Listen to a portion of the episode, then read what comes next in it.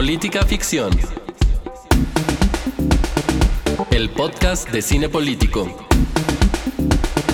Con Raúl Orozco y Roberto Piedra. Política Ficción.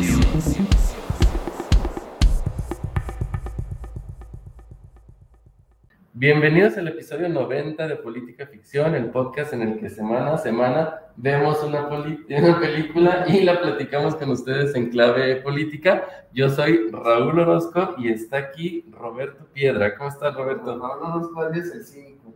¿Por qué? No les puedo decir a este querido público, pero de verdad que no, no tienes vergüenza. Pero yo, afortunadamente, me encuentro bien. Qué bueno, Roberto, porque el día de hoy vamos a ver o vimos una película este, propuesta tuya que se llama César Chávez. César Chávez. Y está en Cinepolis Click. Eh, la rentan por 25 pesitos en definición estándar, 40 pesitos en definición alta. La verdad es que no necesitan alta definición, con definición estándar está más que perfecto. Y sí me gustó, sí me gustó. Es una, una película de. ¿Cómo dijo que ya ves esta? o sea, ay, güey. Se le acaba de caer Se me cayó el celular. sí. Denos un segundo en lo que lo Ah. recoge. Pueden suponer por Por este estricote que estamos grabando juntos otra vez y ya está aquí Ya. recuperado. No sé si el celular se salvó. Sí, sí, sí, se estrelló ni nada. ¿Qué estaba diciendo yo? Estabas diciendo que, como dijo, sumo que Ah, Sandra, no sé sí, como dijo, como dijo Sandra, medio, tiene así medio Disney Channel vibes.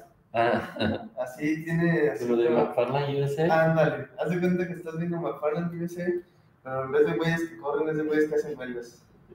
Perfecto, pues hablando precisamente de personas que, que hacen huelgas, vamos a, vamos, vamos a ponerlo nada más brevemente en contexto sobre la película. Esta es una película que en su momento fue conocida para algunos de nosotros.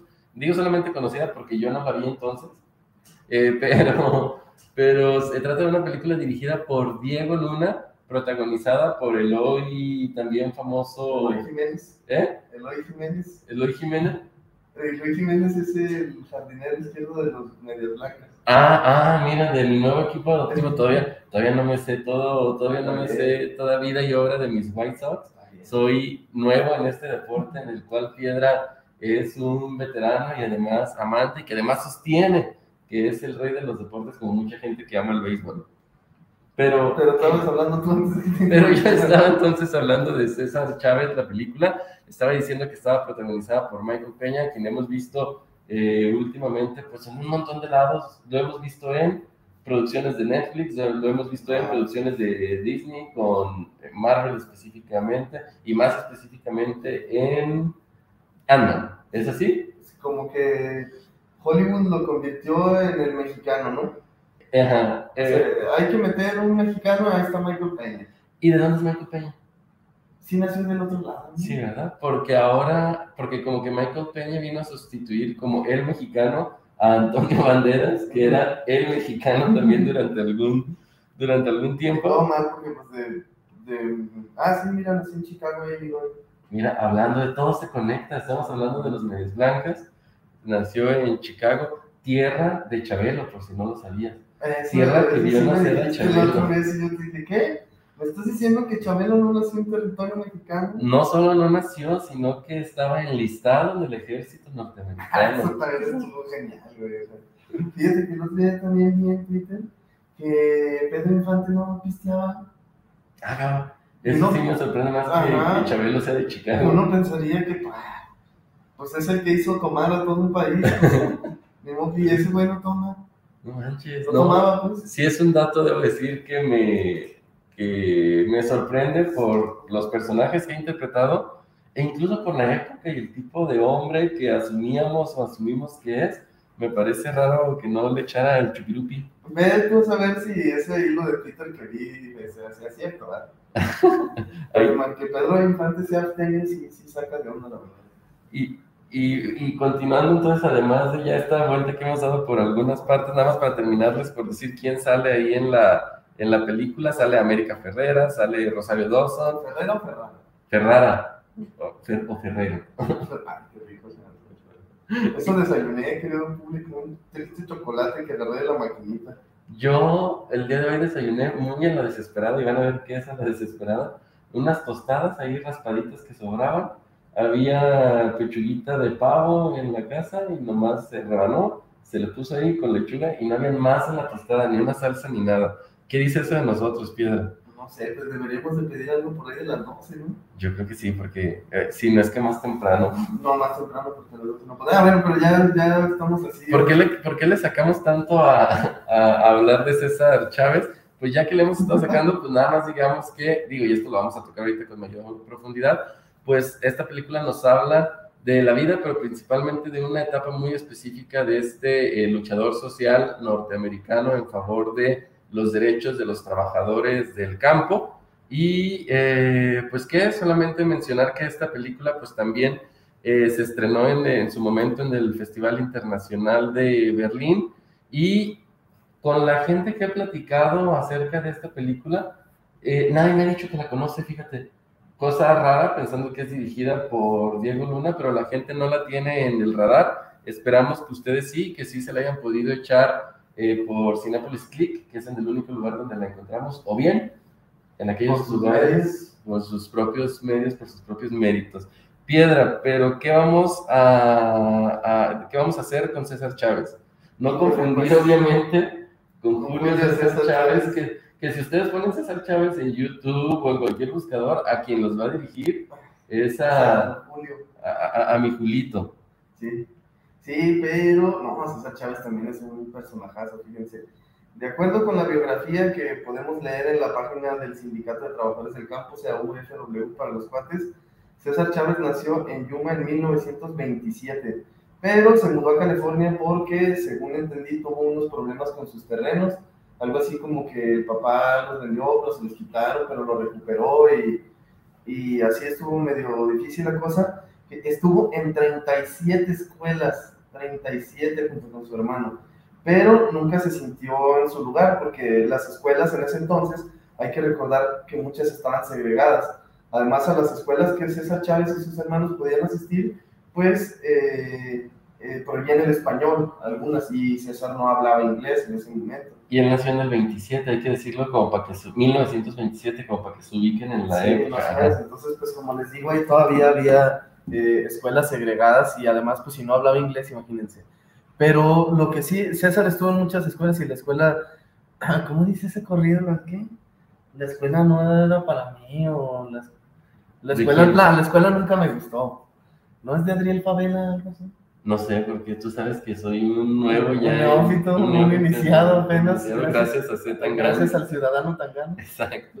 Bueno, el caso es que César pues no, no iba a la escuela, la escuela nunca le gustó, pero sí era un gran lector y se inspiró en las biografías y en las obras de San Francisco y de Mahatma Gandhi y adoptó ahí la no violencia como bandera, como una, una manera de, de hacer su lucha. Se unió así como Chabelo a la Marina estadounidense y sirvió durante la Segunda Guerra Mundial y en 1962 fundó junto con Dolores Huerta, que es interpretada por Rosario Dawson, eh, en la película la Asociación Nacional de Campesinos, que luego creo que cambió de nombre, y e hizo algunas de las acciones que vemos en la película y otras más que no vemos en la película. Por ejemplo, la marcha de 340 millas a- de Delano a Sacramento, que pues es un, un- toda una gesta, ¿no? Algo bastante heroico, caminar 340 millas, pues es un chingo. Sí, uno que el maratón ya se anda muriendo, imagínate caminar 340 millones. Millones 300 está millas, 340 cabroncísimo. millas. Millas. No es la misma millas que millones, ¿no? En 1994, ah, no, no, ya me perdí, ya me perdí. El caso es que, además, ah, eso, también aparte de la, de la marcha de las 340 millas, hizo tres huelgas de hambre al menos. Una de 24 días, otra de 25 y una de 36. 36 días sin comer. Si ahorita nosotros con un sneakers en la panza, güey, ya me siento que me desmayo. Imagínate. Y César, pues sabemos que trabajó por los derechos de los campesinos literalmente hasta el último día de su vida. Eh, murió un 23 de abril de 1993 mientras dormía muy tranquilamente, pero todo ese La 20 muerte de los justos. la muerte de los justos, así es. Beethoven fue el que levantó el puño cuando cayó un trueno y luego cayó muerto. Ay, yo no sabía de eso. Sí, hasta salen los Simpsons. ¿A poco? Sí. No, no, no. Sí, creo que ca- cae el rayo y aquel se avienta. ¡Ay! Adiós. Qué más dramático. Sí.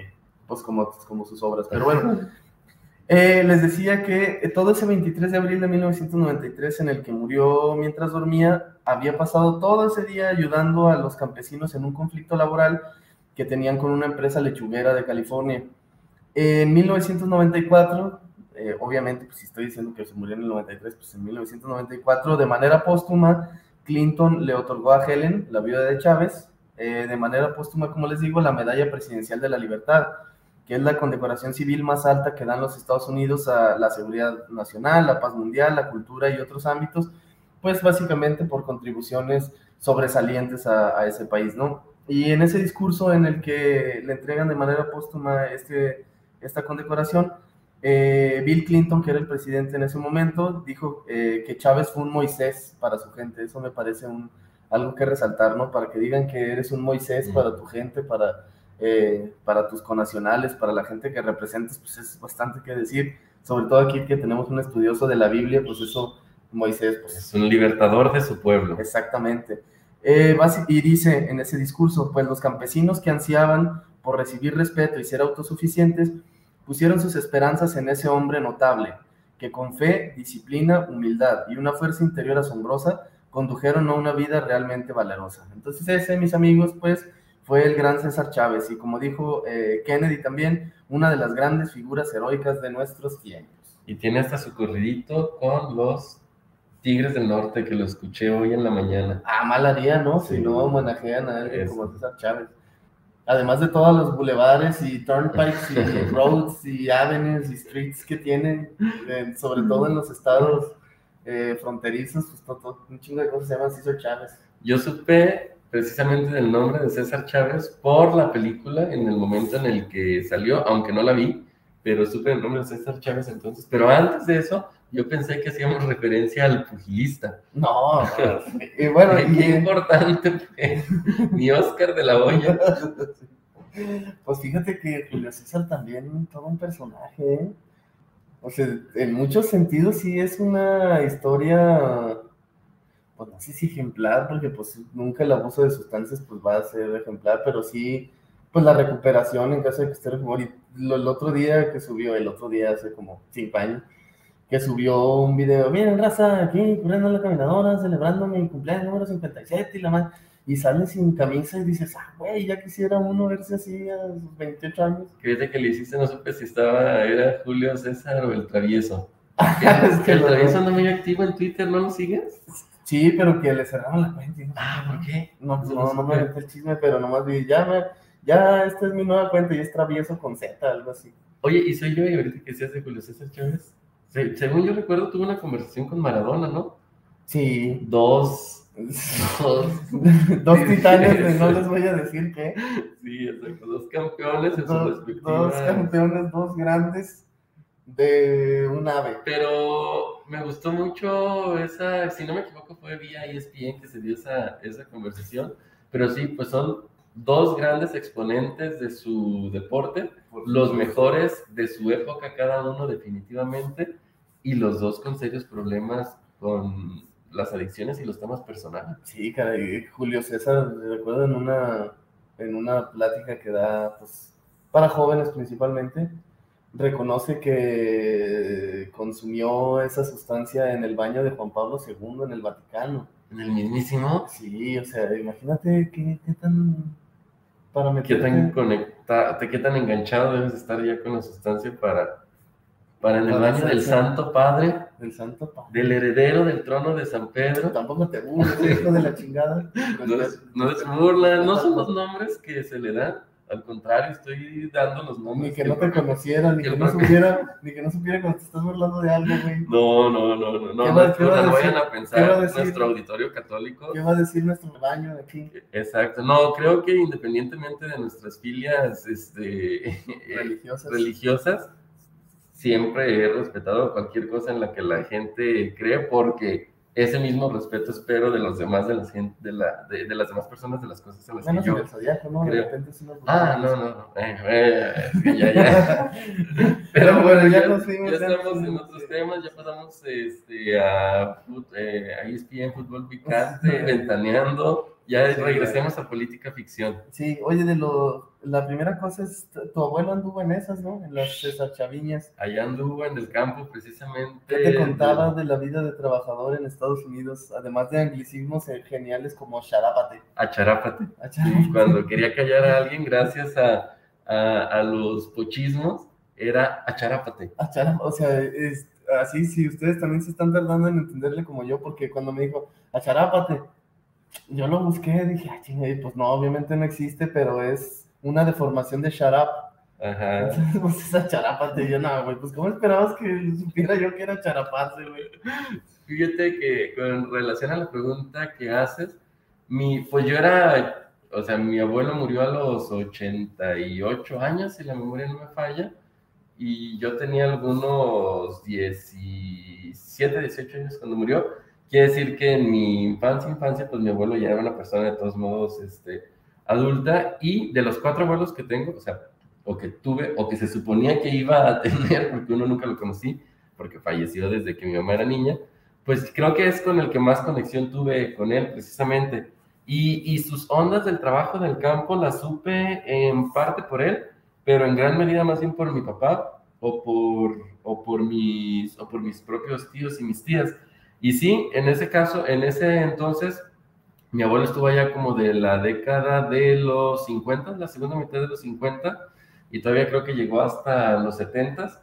Eh, las primeras veces, pues obviamente pasado como, como ilegal antes de que existieran estas eh, formas formales, valga la redundancia, de, de llegar, pero eh, en efecto lo que platica de las condiciones, lo que platicaba de las condiciones del campo es que era una, era una situación, eh, un trabajo que pues demandaba un gran esfuerzo físico, obviamente, esfuerzo físico al cual estaban acostumbrados porque en México él y muchos de los trabajadores que se iban a Estados Unidos pues ya estaban acostumbrados a trabajar eh, en el campo. Más bien, y, fíjate que más que quejas del trabajo, porque también estaba en, no solo en la, en la onda de la agricultura, sino también en la industria eh, pecuaria, era esta situación más bien de extrañar el, el terruño, a diferencia a lo mejor de muchos de los personajes que salen en la película de César Chávez, pues que estaban avecindados en Estados Unidos, mucha gente de la que en el tiempo de mi abuelo estuvo allá como mi abuelo,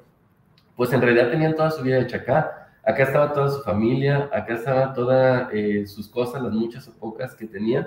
Y lo que me parece impresionante es ahora conociendo la historia del campo estadounidense en esa época y lo que se ganaba en el campo, porque hubo momentos en los que se llegó a ganar hasta 40 centavos de dólar por hora, claro, claro en otros tiempos, pero cómo... se alcanzaba para algo. Exactamente, pero como eso que en efecto era un trabajo muy mal pagado allá, para los mexicanos representaba darles una, para los mexicanos que sí vivían acá, representaba darles una mayor calidad de vida a sus familias que estaban de este lado, familias en ese entonces como la de mi abuelo, pues numerosas. Sí, ellos no, no tenían que inscribirse a ningún gimnasio ni andar corriendo en las tardes y en las mañanas y en las noches porque pues, su trabajo era ya, ya físico, ¿no? Esas son, eso del gimnasio y de correr maratones son productos de la modernidad, ellos ya, ya hacían ejercicio todo el día. De aquellos que necesitamos pensar que estamos haciendo algo más allá de estar eh, sentados en nuestros escritorios, Sí, tecleando en una computadora. Oye, pero en una... grabando un podcast. Además, grabando, grabando, hoy, ya se me, ya me. Eh, en una de las escenas de la película está uno de los hijos de César Chávez tristecillo, porque pues en la escuela lo estaban molestando y tal, entonces César, eh, recordarás que le dice, ¿por qué estás triste? ¿O qué, qué te están, qué te, qué te dijeron? ¿O qué te hicieron? ¿no? Y dice el chavo, pues me insultaron, me dijeron cosas racistas. ¿Y qué te dijeron? No, pues me dijeron Wiener. Mm. Y le dice César Chávez, ¿Wiener? ¿That's the best they got?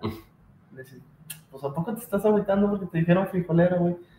Y yo dije, híjole, no sé, sí, sí calienta, ¿no? El Wiener, el wetback y todas esas. Hay una carga muy importante detrás de esas palabras, es decir, no es ser frijolero por frijolero, es marcar una distancia, es, hacer, es hacerte sentir que no perteneces ahí, que le estás arrebatando cosas a otras personas, cosas que no te pertenecen. Eh, y, y- e insisto, está toda esta carga de las palabras detrás, pero también entiendo esa escena un poco en el sentido siguiente, como demostrar carácter por parte de un padre a su hijo, decir, o sea, la vida es así, no importa que vengan estas palabras, estos adjetivos, nosotros podemos ser más fuerte que ello. Y como una situación inspiradora de un padre hacia un hijo me parece lo correcto, pero si escalamos esa situación a un tema social, detrás de un adjetivo de esos hay un reflejo de toda una estructura que en este caso este, oprimía, marginaba, segregaba a todo un grupo social entero. En esto estamos hablando de uno muy específico, pero los Estados Unidos cuenta sus propias cosas con todos aquellos que no corresponden a este canon de blanco, protestante. Eh, se me olvidó que... White Anglo-Saxon Protestant. Exactamente. Sí, y también cuando están haciendo la huelga y les, les dicen, regrésate a tu país, y a cada rato vemos en, sobre todo en Twitter o en los noticieros.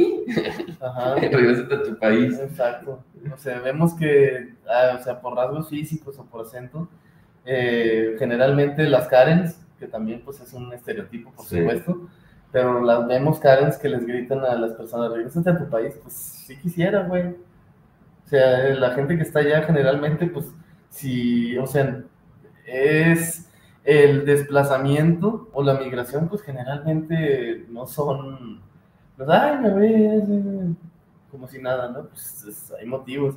Y fíjate que el otro día estaba viendo no me acuerdo si se calcula que hay un millón de estadounidenses viviendo ilegalmente en México. Ah, eso no me lo esperaba. Es un chingo. O sea, repartidos, pues ya te imaginarás dónde, ¿no? en Chapala, en Ajijic, en, Tulum, en La Paz, en Los Cabitos. Sí. en ese tipo de lugares, pero un millón son muchísimos. Y ese, un problema público que haya un millón de güeros en México, que ese no es un problema. Pero si fueran 20 hondureños, uh. Ah, sí, tenemos, o sea, somos selectivos con a quienes recibimos de buena manera o no, y creo que esto siempre se ha dicho de, del caso mexicano, ¿no? De esta contradicción entre ser un país que expulsa a su propia gente hacia Estados Unidos y que esperamos que los reciban de buena manera y que nos indignamos cuando reciben tratos que no corresponden con la dignidad de las personas, pero nosotros somos exactamente igual hacia el sur de nuestro país, específicamente este, eh, Centroamérica, también eh, con la migración que viene del Caribe, con haitianos, que el flujo ha sido importante en los últimos, en los últimos tiempos, pero también es curioso porque o sea, tenemos procesos de migración también interna en el país y suceden cosas similares. Yendo nuevamente al, a, la, a, la, autorreferencia, al caso personal, pero en, en, ahorita que hablábamos de lo de mi abuelo, pues sí, mi abuelo es alguien que migró de, de Michoacán a Estados Unidos, se iba y venía eh, constantemente, pero las condiciones precisamente del campo, eh, algunos los obligó a mucha gente, de mi gente, pues los obligó a, obligó a moverse a otras partes del país o de Estados, de Estados Unidos. Entonces ahí hay un tema importante con, la, con, con los desplazamientos de las personas y cómo son recibidos en los lugares a los que llegan. Hablando de cómo son recibidos, hay una escena en la que César se da cuenta de que, pues de abogadito y muy trajeado y en una oficina, pues no va a luchar por nada, ¿no? Y le dice a su equipo, es que tengo que ensuciarme las manos, o sea, aquí de abogado nadie me lo va a creer o sea, él sabía que su onda era directamente en la pizca. Era ir por los trabajadores y convencerlos y tal. Y ahorita que estamos en campaña en muchos estados de la República, pues se vuelve el eterno concurso de ver quién se sucia más las manos. Que mira, licenciado trae tenis. Mira, la regidora ya anda allá en el monte, ¿no? El discurso y la fachita de ser raza, de ser pueblo, de ensuciarse las manos, de desgastar la suela de los zapatos, pues no pasa de moda incluso cuando es completamente absurda, según de quién viene, ¿no? Hay unos candidatos que dices, güey, tú no tienes nada de este distrito, ni este distrito tiene nada de ti, pero sabemos que necesita sus votos y se vuelve una especie de parodia, ¿no? De, tratar de hacerte ver como, como gente, como pueblo, como raza, como alguien trabajador, que César Chávez pues verdaderamente sí lo era. Sí, porque, a ver, recordemos, o sea, un poco cómo fue la, la, historia de vida de César, porque lo que él fue primero era una persona que trabajó el campo. Una persona que conocía los sacrificios, los esfuerzos, las condiciones. Después la vida lo llevó, como bien mencionas tú, este, por, otros, por otros caminos en los que en algún momento se sintió incómodo y muy a, lo, pues muy a la onda marxista de decir, pues la, la, ideología no es lo que piensas, sino lo que haces, pues volvamos al campo, porque ahí es donde creo que, puedo, eh, que podemos generar cambios. Y, y ya citabas tú en la introducción de este episodio, la manera en que lo hizo y sus referentes. O sea, era San Francisco de Asís, era el propio Gandhi y también un ejemplo mucho más cercano que esos dos, eh, temporal y territorialmente, pues el propio Martin Luther King. Y creo que esas campañas artificiosas, si bien en algunos lugares pueden tener éxito, la realidad es que que estos personajes se notan fuera de su entorno y lo único que logran hacer es más evidente la asimetría entre las personas, entre ellos y las personas a las que a quienes buscan representar. Representación significa que uno exactamente de los tuyos sea el que, el que, el que lleve tus causas, no necesariamente, ya lo hemos hablado. Eso tiene muchísimas virtudes también, no lo vamos a negar, pero este, este teatro, este circo, de yo soy cercano a ti porque mira, ahorita ya me ensucié las manos, ahorita ya puse la rodilla en el suelo, este, no sé, todos estos tipos de expresiones. Traes un cargado a tu chamaco. Que, exactamente, todas estas expresiones que vemos en campaña, pues, pues no son honestas en muchos casos, y en este caso de César Chávez, su lucha era honesta y lo demostró hasta los últimos días de su vida, y lo demostró comprometiéndose a cosas a las cuales muchos de nosotros le sacaríamos como una huelga de hambre por 26, 24 hasta 36 días.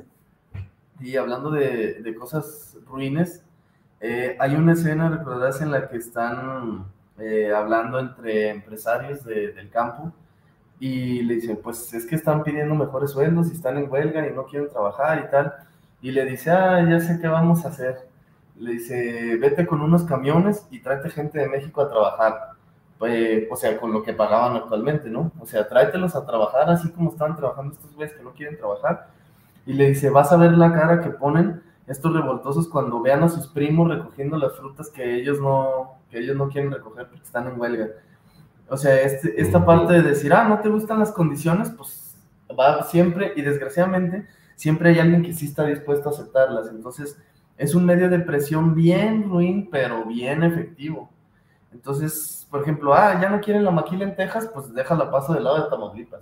Ah, en Tamaulipas ya no ya también quieren mejores sueldos y ya también se pusieron revoltosos, pues déjame la llevo más adentro a México. Ah, ya tampoco, pues me voy a Honduras y de Honduras me voy a Camboya y, así. O sea, siempre hay un lugar que y una población que está dispuesta a aceptar las condiciones jodidas en vez de tú mejorar las condiciones. Sí, y ese es, ese es uno de los grandes problemas cuando hablamos de, eh, de trabajos con condiciones dignas, con condiciones justas, con un salario que alcance para tener eh, las condiciones, eh, pues, pues ya no digamos mínimas, pero las condiciones para vivir una vida, insisto, de manera digna. ¿Por qué? Porque esto, esto es muy frecuente y por esto las grandes empresas siempre ganan en ese sentido si alguien quiere hacer una huelga, si alguien quiere formar un sindicato, si alguien quiere exigir derechos, es muy fácil reemplazar a esa persona o a todo ese grupo que lo haga. ¿Por qué? Porque desafortunadamente las condiciones de miseria en las que se viven en muchos lugares del mundo y este país no es la excepción, pues lo que hacen es, tú no quieres, hay otras 10, 100, mil personas que van a hacer ese trabajo. Es más, hay otras 10, 100, mil personas que lo van a hacer incluso por un sueldo, por un sueldo más bajo, porque también no, no hemos reparado todavía mucho en eso, pero no nos olvidemos, hablando del campo, que el campo en ese entonces y hasta la fecha, en el, en, el campo se trabajan en condiciones, en algunos lados, pues prácticamente eh, feudales o hasta de esclavitud hay lugares en este país y en el mundo en los que en el campo se trabaja solamente por la comida de ese día. El campo presenta, digo, como para, contextualizar, pues quizás me tenga que ir como hasta la, la, colonia, pero esta onda de trabajar para alguien más las tierras, este, las tierras y tú no llevarte nada más que el pan que estás ahí y el favor que te hacen de vivir en esas tierras, es una situación que se vive en el 2022 quizás no el de los Estados Unidos de los 60, que es en el que vemos en las películas, en la película, pero las condiciones de esos trabajadores no son agradables tampoco. Eran jornadas pesadas. A ver, jornadas largas, en un trabajo pesado y en un trabajo en condiciones que además no favorecen en nada a tu, a tu salud porque estás siempre bajo el sol, quizás siempre en una misma posición como puede ser encorvado, este, de, rodillas, de rodillas. Entonces sí, son situaciones, eh, es muy común si tú te alejas de las ciudades aquí en México, por ejemplo, y te vas a estas carreteras que conectan un pueblo con otro, ver camionetas de redilas en las cuales suben a 30, 40 hombres, mujeres y niños, porque he visto hasta niños, todos ataviados de arriba abajo para aguantar primero la jornada de frío que empieza muy temprano en algunas regiones y luego el calor intenso de ya estar a las 2 de la tarde con el sol en pleno, este, trabajando el, el campo y todas estas, o sea, que ni siquiera tengas un transporte digno. O la clásica de los maíz que van dormidos en la cajuela de una pica. Eh, más, más, este, de los entornos exactamente urbanos. Pero de todos modos, que pues una condición mala, ¿no? Y también fíjate que cuando veía la, la película y está pues, la, la, parte principal, pues es la huelga, básicamente, y pensaba, eh, antes no, no, me, no había reparado en ello, hasta que los personajes de la película lo hacen evidente, la carga negativa que tiene eh, la huelga. Mm. Incluso cuando es evidente que las condiciones de los trabajadores son pésimas y todos lo sepamos, y que ello es responsabilidad enteramente de los patrones y de las empresas, cuando vemos huelga solemos echarle la carga a los huelguistas. ¿no? Mm, otra vez los mostradores de tal aerolínea tienen banderas negras con rojo, pinches huevón, quién sabe qué querrán ahora, pinches estorbosos. Eh, la reja de la escuela de Derecho, vamos a decir, tiene otra vez las banderas negras con rojo. Ahora que pinches parásitos. Creo que lo de Derecho no fue tan casual. Pues creo que no. ¿eh? eh, los maestros otra vez tomaron las calles, los antorchistas, o sea, los campesinos, los obreros, los transportistas, o sea, quien me digas la lleva de perder ante los demás, ¿no? Cuando los vemos que están en huelga. Y creo que rara vez ocurre al revés y uno se pregunta, bueno, pues, ¿cuáles son sus condiciones? ¿Qué piden? ¿Cuál es el problema como para que estés aquí haciendo huelga, no? Sí, porque, a ver, la huelga es uno de los muchos medios de protesta que existen para exigir eh, derechos.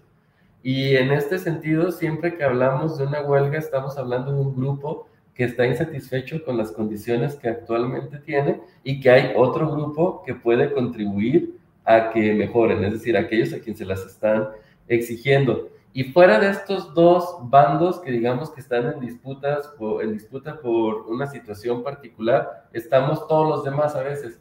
Y, y estamos, digo porque esa es la percepción, como si la lucha de ellos nos tuviera que ser ajena a todos los demás y entonces el establishment, los medios de comunicación y lo que tú quieras ayudan a generar una opinión negativa en contra de quien está demandando eh, mejores derechos. ¿Por qué? Porque ya son eh, personas que están estorbando la vía pública, que me entorpecieron la llegada al trabajo, eh, son, son revoltosos, este, ya deberían de dar gracias porque tienen trabajo en las condiciones que sean entonces creo que sí, sobre todas las personas que se manifiestan, siempre pesa este, este halo de que eh, lo podrían hacer de, de mejor manera. No bloqueen las calles, no hagan esto. Y creo que una de las salidas, por ejemplo, que vemos en la, en la película y que son extremas y que las hemos visto es precisamente llegar al caso de una huelga de hambre en específico, donde un individuo o un grupo de individuos dice, para llamar la atención, vamos a hacer una huelga de hambre de manera tal que ahí lo que se está exponiendo es este riesgo de una persona de que muera sin ser escuchada o sin que las sus demandas sean, sean atendidas. Pero me voy a regresar ya nada más a una parte para concluir esta, esta situación. Yo creo que nos hace falta en general ser más empático como sociedad con aquellas personas que están exigiendo un derecho, sea cual sea, ¿eh? Podemos discutirlo, no necesariamente tenemos que estar de acuerdo con todos, pero yo creo que debe haber un sentido de empatía porque a veces la lucha de un grupo que parece ajeno a nosotros nos es en realidad cercana. Tratándose e incluso te beneficia. E incluso te beneficia sin tú saberlo. Tratándose del tema del campo, el campo siempre lo pensamos, sobre todo las personas que vivimos en la ciudad, como una situación que nos queda muy lejos, una situación de grupos particulares. Si ustedes tienen alimento en su mesa este día, eh, están más cercano al campo de lo que ustedes de lo que ustedes pensarían. Y quién sabe cómo ocurre todo eso, ¿no? O sea, las cosas llegan al súper, quién sabe cómo. Ajá. Y quién sabe si, si el precio que les pagaron a los productores fue justo, quién sabe si tienen seguridad social, obviamente no la tienen. O sea, hay un montón de cosas que... Y seguridad social o incluso seguridad a secas. Sus trabajos de día seguridad a secas, porque ahorita que mencionas lo de la industria, la industria de los alimentos es una gran industria. Es una industria que genera billones y billones de dólares al año alrededor del mundo y no puede, y, y, y, cómo puede ser posible que esta industria que genera tantos millones tenga a quienes trabajan en la primera línea de la misma en unas situaciones paupérrimas, acusando que es que no hay con qué pagar, es que el mercado, es que los precios. Hombre, si los precios de los productos que compramos en el súper, que nada más tomamos del refri esa eh, lechuguita este, que nos gustó para hacernos nuestra, nuestra ensalada, su precio se encareció no con quien la produjo, se encareció en toda la cadena. Hay mucha gente a lo largo de la cadena que está ganando mucho más que el propio productor. Sí, y es que lo que nos interesa al consumidor final, pues es un precio bajo a costa de lo que sea. Si esa lechuga recibió un centavo el productor, últimamente a ti te va madre porque pues, ese no es tu problema, ¿no? Y ahora, no somos, creo que no somos hipócritas en este programa, tratando, tratamos de no serlo, pero también sí vemos las etiquetas de la playerita que tú traes y yo traigo en este momento. No, pues son de Camboya. Probablemente digo Honduras, Camboya, y somos parte de ese círculo, pues también. Sí, escuchaba ayer a una persona en España que decía, porque ya ves que traen este asunto de Shane o Sheen o Shane, no sé cómo se pronuncia, eh, que decía, no, pues que lo están haciendo niños en Camboya y qué tal, y, y dice, no, pues si eso te importara, pues desde cuando Amancio Ortega y Grupo Inditex, pues ya los tendrías canceladísimos, güey. No más que una prenda la compras en Shein por, por un euro y un vestido de Sara lo compras por 30 euros, pero ahí te vale madre, a pesar de que lo hacen en la misma máquina. Exactamente, sí. Y, y, y retomando, el retomando el tema de, del campo precisamente de estas, y de estas injusticias, también no podemos no podemos olvidar que el campo en México no tiene las mismas características que el campo en Estados Unidos. En Estados Unidos un campo industrializado, aquí en México un campo que tiene más un corte eh, familiar y social. Ajá, exactamente. Un poco artesanal, un poco... En, en, el cual, por ejemplo, en este mismo sentido, como que hablas tú de lo artesanal, estamos hablando de muchos productores que siembran primero para su propio consumo y después sus excedentes, pues, pues venderlo. Pero no podemos perder de perspectiva que esto también sucede con los países. O sea, los países también tienen que generar alimentos para su consumo y el excedente, pues sí, venderlo a otros países, porque entonces si estamos en ese sentido en una balanza deficitaria, lo que pasa es que llegamos a este concepto de soberanía alimentaria, donde si no producimos lo que estamos consumiendo, entonces en algún momento nos vemos en riesgo de que nuestro alimento dependa de otros factores, de otros países, de otras situaciones, y, y, lo cual es riesgoso y lo cual me hace llegar nuevamente al origen. Si no estamos fortaleciendo el campo con políticas agrarias por un lado y con políticas sociales por otro, que no necesariamente tienen por qué ser las mismas y parece ser que nos hemos concentrado más en unas de un tipo que, que de otro, pues entonces vamos a estar a expensas de los vaivenes de esa cosa que hemos llamado el mercado. Sí, definitivamente. Y lamentablemente este es uno de los episodios, yo creo que más va a durar, menos va a durar de la historia de, política ficción, pero así se dio. Eh, y también, pues como hemos dicho, eh, y ustedes también nos han hecho saber aquí en, en política ficción, pues de las cosas positivas que tiene es que se aprende. Y una de las lecciones, pues difíciles o tristes que política ficción dejó aquí en su servidor, pues es con esta película, porque eh, esta originalmente se iba a comentar eh, con el doctor Roberto Aceves y pues el doctor Roberto Aceves falleció el año pasado, entonces pues yo me quedé aquí con mi peliculita. Hay que hacer las cosas cuando se pueden, cuando están las personas y pues eso es, es algo eh, triste y esto también pues sirva como un pequeño homenaje a, a la carrera del doctor. Sí, fíjate qué, qué, qué cosas uno piensa que vamos a estar ahí siempre para lo que se disponga, pero no sé si quieres que diga de qué vamos a ver la siguiente Sí. semana y con quién. La siguiente semana vamos a ver una película que ustedes pueden encontrar en Amazon Prime Video. Eh, la película se llama Brittany Runs a Marathon. No sé si el nombre en español es tal cual. Pues ¿Qué creo que ni la tradujeron, ¿No? porque en Amazon así está. O Ah. sea, no nada de españoles, nada, así, está. Ah, bueno, pues si no, de todos modos pónganle Brittany y yo creo que es lo primero que les va a salir ahí en el buscador. Eh, es una película, eh, es una película ligera, hay que Es decirlo. como co- comedia romántica. Un rom-com, sí, em, con su Twist. cosita, su twistcito deportivo. Eh, Y nos va a acompañar eh, en el siguiente episodio Anaí Reinaga.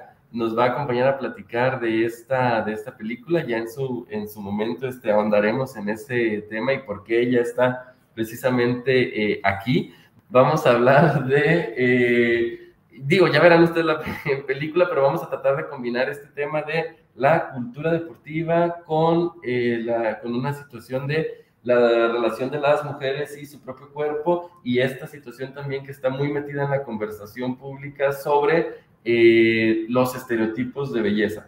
Entonces de eso vamos a platicar la siguiente semana en Política Ficción, Piedra. Yo soy arroba rpiedra5, el buen Raúl es arroba soy este Raúl y ambos somos arroba Ficción Podcast. Y esto fue el episodio número 90 de Política Ficción. Mándenos ideas, escríbanos un DM ahí en Twitter o a nuestras cuentas para saber qué podemos hacer en nuestro episodio eh, número 100.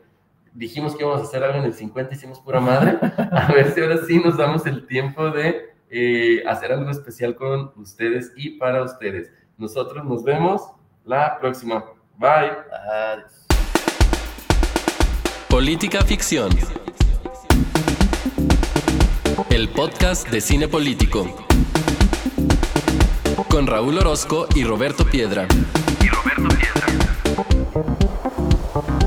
Política Ficción.